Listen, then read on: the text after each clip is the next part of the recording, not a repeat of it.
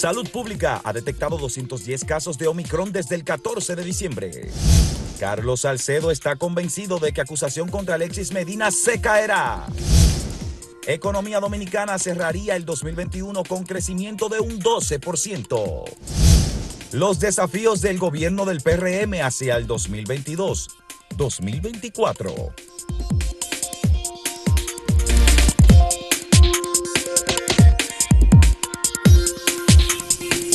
Lamentablemente, básicamente tenemos que despedir este 2021 con una mala noticia y es el fallecimiento del sacerdote Luis Rosario, quien murió el día de ayer a los 76 años. El sacerdote que se había dedicado gran parte de su vida a la defensa de los niños, niñas y adolescentes de República Dominicana murió eh, a causas de complicaciones de la salud. Había sido diagnosticado con, cáncer, eh, posteriormente sufrió una caída y también eh, se contagió con el COVID-19. Así que eh, lo lamentamos desde acá, desde Acento, y también le externamos un gran abrazo a todos sus familiares. El, sacerdote de los periodistas, el amigo de los periodistas. El amigo de los periodistas también, así es. Luis Rosario compartió muchas veces con, nosotros, eh, los miembros de la prensa, debido precisamente al trabajo que hacía a través de su misión. En otro orden, el tema del caso antipulpo, Lunelsi, continúa bastante pero caliente. Es que eso está ardiente caliente, como dice no, el no, es que, es que esto ha sido eh, el acabose. Esto debido a que se ha divulgado, obviamente, como todos bien saben ya, el documento de acusación formal que tiene el Ministerio Público en contra de los imputados en este caso, entre ellos y como cabecilla, según los señalamientos del Ministerio Público, Alexis Medina Sánchez, hermano del expresidente Danilo Medina. Pues el día de ayer se dio a conocer una información de una entrevista que hizo Carlos Salcedo, quien es abogado, donde decía que el Ministerio Público no contaba con las evidencias suficientes para poder mantener el caso, sustentarlo y de esta forma que pueda encontrarse culpable a su defendido. Yo creo que él lo que está es, eh, es esa declaración que él dio, esa entrevista es parte de su estrategia, porque decir que el Ministerio Público no tiene un caso congruente, no tiene elementos fundamentales para eh, condenar a su cliente, conchole, en serio. Bueno, lo que hemos visto hasta el momento con este depósito de, de acusación formal es que se trata de una acusación muy sustentada. Sí. Eh, lo hemos dicho todo el tiempo, bastante, amplia. Es una investigación muy amplia que no se ha hecho de la noche a la mañana, que está sustentada no solamente con evidencias eh, materiales, sino también con testigos, una cantidad bastante grande de testigos, de hecho, entre ellos que podría ocurrir así, Francisco Pagán. Y se refirió precisamente sí, él se refirió, claro. a Francisco Pagán. Mira que él dice, yo no voy a anunciar mi estrategia, evidentemente, pero te puedo anunciar que cada quien, en el caso de Pagán y los demás que están aportando, eh, aunque ellos se estén entregando, cada uno se comporta a su nivel de responsabilidad y según sus circunstancias particulares. Entonces, lo que yo puedo analizar de eso que él dice, bueno, si Pagan está hablando es porque él se siente culpable, él tiene parte, él tiene responsabilidades, pero mi cliente no. Eso no le compete a mi cliente. Yo no sé de eso. Claro, no, lo, y es, a ver, él tiene este cierto grado de razón, porque decir, bueno, si usted se siente culpable y está devolviendo como lo hizo Pagan, una fracción del dinero que él mismo admitió había eh, adquirido de forma irregular, pues entonces se trata de una admisión y una culpa que está eh, dando a conocer.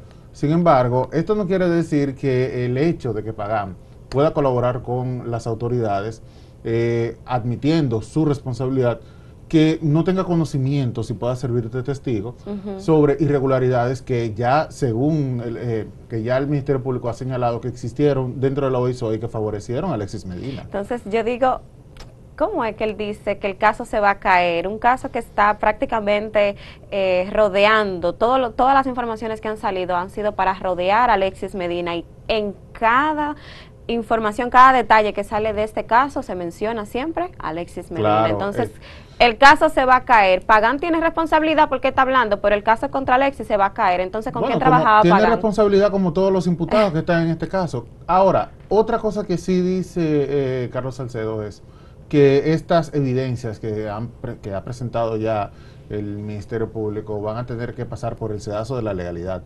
y, es cierto, eh, ahora le toca al juez que va a conocer este caso eh, determinar si estas evidencias son suficientes para poder eh, ya dar una condena o una absolución, que es posible también. Así que, de nuevo, parte de la estrategia, como bien señalas, de, de Carlos Salcedo, sin embargo, es bastante difícil decir que el caso se va a caer y más cuando hay una evidencia tan abrumadora en contra de Alexis Medina y también de, otros imputados. Claro, no es es, es un poco difícil creer que esto pueda ocurrir. Y bueno, eh, cambiando rápidamente de tema, hay buenas noticias para República Dominicana. El Banco Central ayer, ayer anunció que eh, la economía dominicana cerraría por encima de un 12%. Wow. Esto es incluso superando los números del 2019 y diciendo que de continuar así, pues también el año 2022, que ya arranca este domingo, este, este sábado, perdón. El sábado, el sábado ya, eh, va también a correr con buenos eh, resultados. señala y con toda razón, porque así lo han dicho los números, que parte de lo que ha, eh, la, la, responsabilidad que ha tenido o el aporte que ha dado el sector privado y también el repunte del turismo han tenido que ver muchísimo con, esta, con este levantamiento económico que ha tenido el país. Pero mira, hay una pregunta que yo sé que todo el mundo se va a hacer y es, ¿por qué si la economía de República Dominicana se posiciona dentro de las de mayor crecimiento, eh, durante todos estos años en América Latina, el pueblo dominicano no percibe ese crecimiento. Claro. Es la pregunta del millón. Todo el mundo se ha hecho esta pregunta todos los años. Esto es porque año tras año nuestros gobernantes y especialmente el gobernante del, Banco Central, que casi siempre es el mismo a través de los años, incluso es el mismo de eh, la administración pasada, eh, señalan el buen manejo que ha tenido República Dominicana y, el amplísimo eh, crecimiento que tiene el país económicamente. Sin embargo, muchas veces no se ve reflejado este, este crecimiento económico en los bolsillos de los dominicanos, ni siquiera en los bolsillos, no se ve ni siquiera en, el tema salud, por ejemplo, que es tan importante. Y ahora con el tema del COVID, desde el 2020, que hemos estado batallando con esta pandemia, pues eh, a veces uno se pregunta, ¿y en qué se está invirtiendo este crecimiento tan magnífico que hemos tenido a través de los años? Mira, el análisis que yo hago aquí, como toda analítica, es que a pesar de que estamos de que nuestra economía está creciendo a base quizás de endeudamientos que generan más impuestos y de inversiones privadas, de las cuales ese grupito que invirtió se queda con parte de la ganancia, más el no aumentar eh, el sueldo a los trabajadores de manera digna, buena, que se sienta, y la carencia que hay también en, invertir en el capital humano, no reflejan ese crecimiento, entiendo yo, en la población y la pobreza sigue estancada, sigue en el mismo lugar. Mira, el Ministerio de Economía a principios de, de este año dijo que solamente a raíz de la pandemia en el 2020 208.515 personas cayeron a la pobreza. Claro, entonces ese crecimiento que hemos tenido pues debería servir para rescatar a estas personas que ya han caído bajo la línea de pobreza. Desde luego, algo que, que le diste en clavo es el, en el, endeudamiento. que tiene República Dominicana, que siempre se ha señalado como demasiado alto. Y al ser tan alto y pedir siempre préstamos, pues esto, cuando se calcula, obviamente, es, parte de lo que es el ingreso que tiene República Dominicana. Pero esto no quiere decir que realmente sea un ingreso verdadero, sino que eh, se está tomando prestado para luego tener que pagar. Y tristemente en este país eh, los préstamos muchas veces nos han salido demasiado costoso. Nos vamos a la pausa y vemos la pregunta que tenemos el día de hoy. Tiene que ver con béisbol. ¿Cuál equipo ganará el campeonato de béisbol invernal dominicano? Yo tengo mi favorito, pero, me, va, me va a acabar si lo digo. Gigantes del Cibao, Estrellas Orientales, Tigres del Licey y Águilas Cibaeñas. Ahí me están diciendo que sí, uno de ellos me Vamos a la pausa.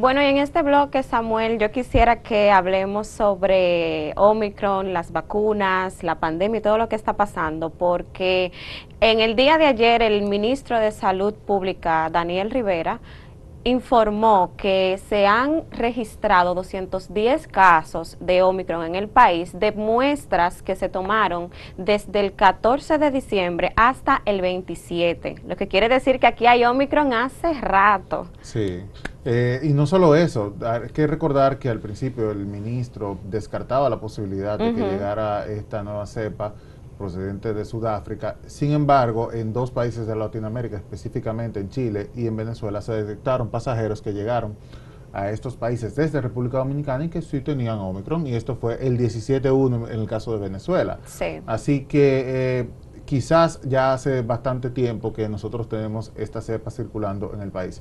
Y de hecho, lo que dicen los resultados de estas analíticas que se han hecho es que el 41% de las muestras dieron positivo a Omicron, mientras que el restante 59 lo hacía a Delta, lo cual es alarmante.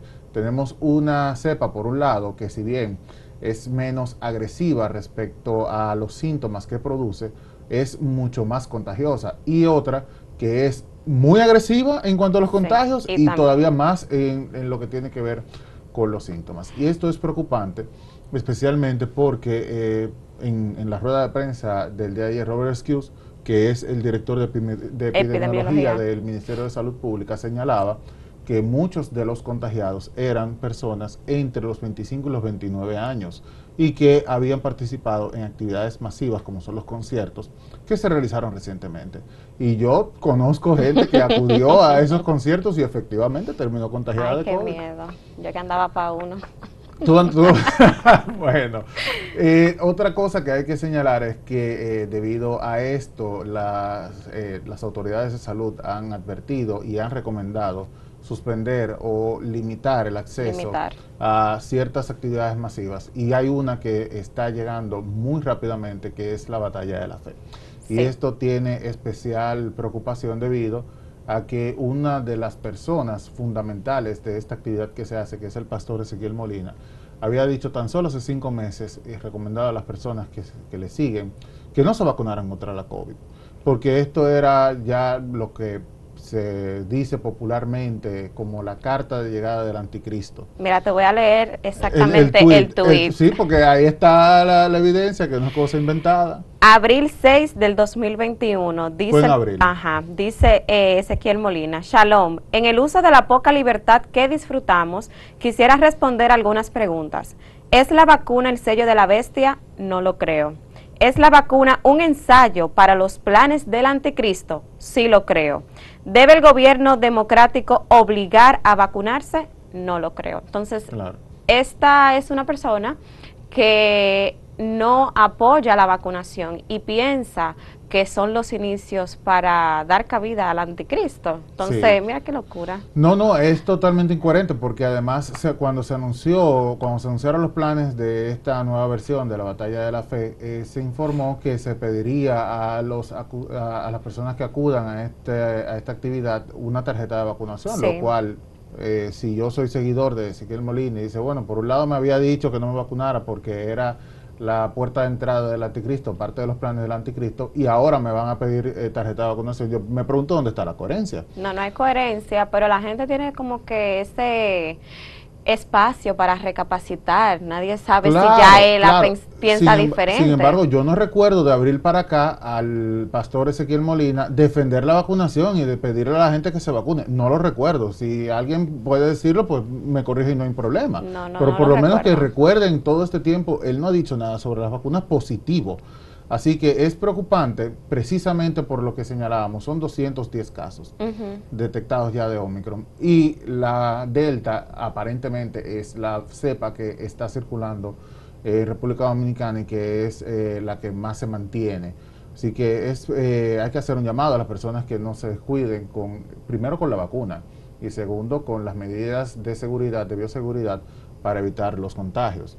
Fíjate, sobre ese mismo tema, eh, Rivera, Daniel Rivera, el ministro de Salud, dijo que es si van a hacer eventos de esa magnitud, por lo menos que trabajen o que se lleve a cabo a, a poca capacidad, el 50% de su capacidad, más las personas que trabajan, que trabajarían en ese evento, pues que tengan sus vacunas, PCR negativa, pero yo te entiendo, de, entiendo tu, tu punto. Estamos hablando de una persona que no cree en vacunas, manda a la persona a no vacunarse, pero sí quiere hacer una actividad que prácticamente viene muchísima gente de todos los pueblos. No, y, no solo eso, es Entonces, así, esto es así, la recaudación que hay en esos eventos que son altísimas. Sí. Entonces, es comprensible y no estamos en contra de que sea, ojo, para que quede claro. No, no, no, claro no es algo en contra de Ezequiel Molina, no es algo en contra tampoco de la batalla de la fe. Todo el mundo tiene libertad de culto y eso hay que respetarlo. No, y que también si se permitieron los conciertos, también que se permitan este tipo de actividades. pero obviamente hay que tomar medidas adicionales debido a que estamos aparentemente viendo un rebrote. Estuvimos hasta hace un par de semanas con números bastante cómodos y ayer apenas eh, hace menos de 24 horas se reportaban más de 900 casos. Y una positividad diaria que se disparó casi al 30%. O sea, es importantísimo tener esto pendiente porque de lo contrario se estaría actuando de forma negligente en este tipo de actividades, no solamente la batalla de la fe, sino todos, eh, todas las actividades que se han convocado para este fin de año que no es solamente eh, la batalla de la fe, hay otros conciertos también que se han anunciado en todos los pueblos. Sí, y aunque pidan tarjeta de vacunación, PCR negativa, que todo el mundo lleve sus mascarillas puestas, al final del día la gente termina quitándosela, nadie verifica, nadie da garantía de que hay dentro todo el mundo está siguiendo el protocolo, piden distanciamiento, pero imagínate tú, ¿cómo va a haber distanciamiento en actividades como esta? No, y claro, eh, hay un componente fundamental que es la responsabilidad individual, que eso es indiscutible, pero usted, si es organizador de una actividad, debe tener una responsabilidad sobre esas personas que asisten a esa actividad. No solamente lo que la gente haga ahí dentro. Usted no puede decir, ah, no, yo hice lo que pude. No, no, no, las cosas no funcionan así. Así que mucho ojo con esto, hay que eh, tener mucho cuidado de las personas que cuando acudan a estas actividades no se descuiden tampoco, que es importante. Ya se pueden colocar la tercera dosis, de hecho a partir del 31 de enero, reiteramos, va a ser obligatorio presentar la tarjeta de vacunación con una tercera dosis. Y las personas que ya tengan seis meses que se inocularon con esta tercera, pueden optar por una cuarta. Por una cuarta. Esto es de refuerzo. El COVID no se irá y probablemente, como estuvimos diciendo a principios de semana, se vuelva algo como la influenza, por ejemplo, que las personas tienen que ponerse vacunas de refuerzo a lo largo de su vida, porque es un virus que puede ir cambiando y que puede presentar nuevas cepas.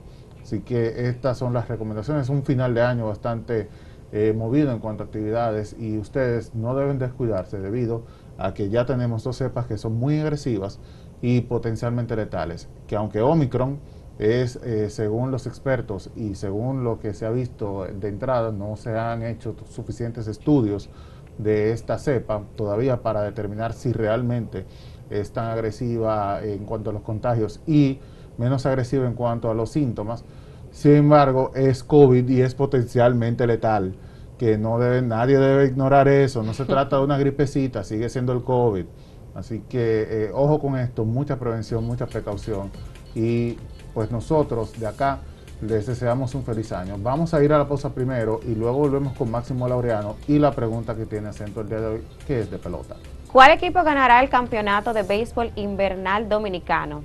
¿Serán los gigantes del Cibao, las estrellas orientales o serán los tigres del Licey o las águilas cibaeñas? Aquí están diciendo, aquí hay un asunto serio detrás de cámara impresionante. Volvemos en breve.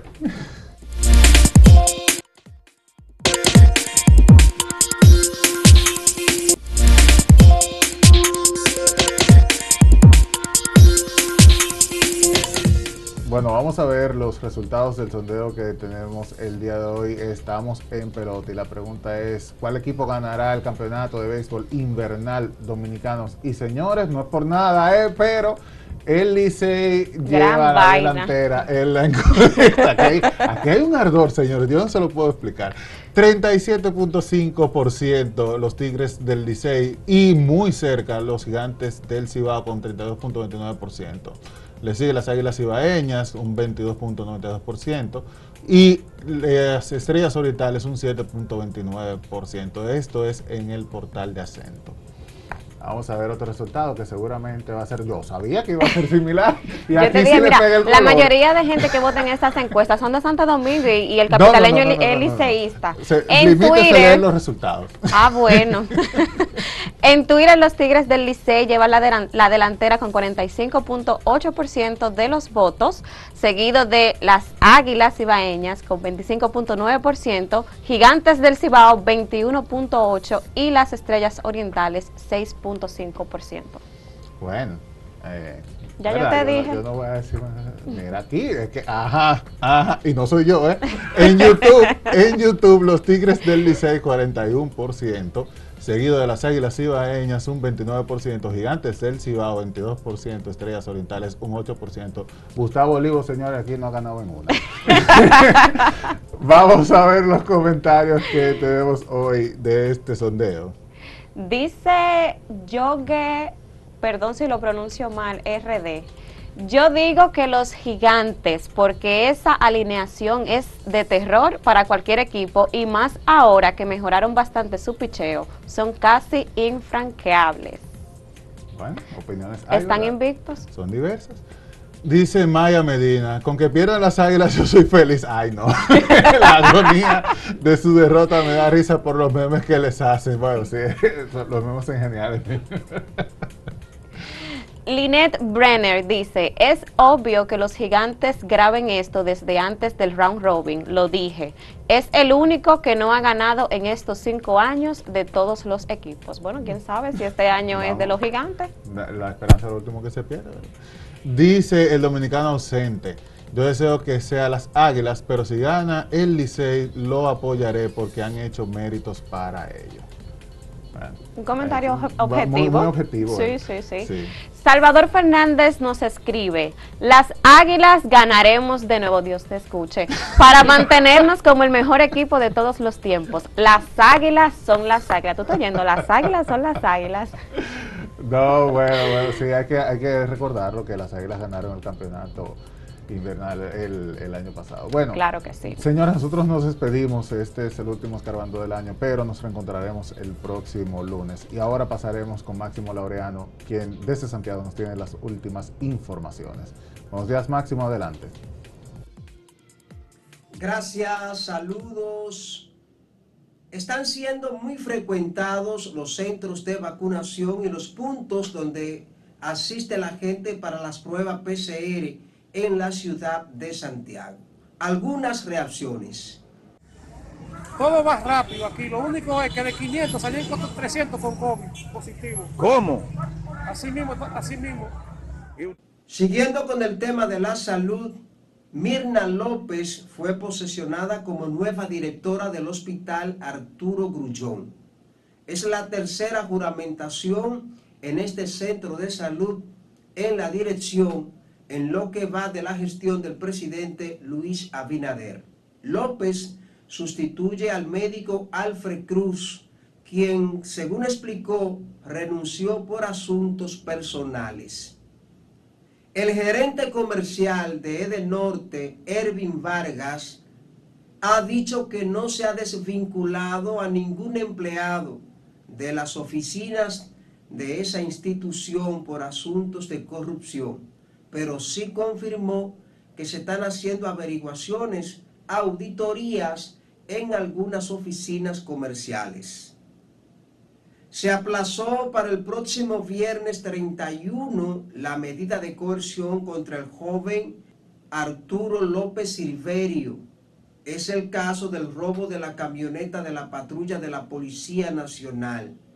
La jueza del Departamento de Atención Permanente, Yaritza Cabral, acogió el pedimento que hicieron los abogados de la defensa que dicen que requieren de más tiempo para conocer la situación. Distante, pero pendiente, actualidad y objetividad desde Santiago. Siga con la programación de Acento TV.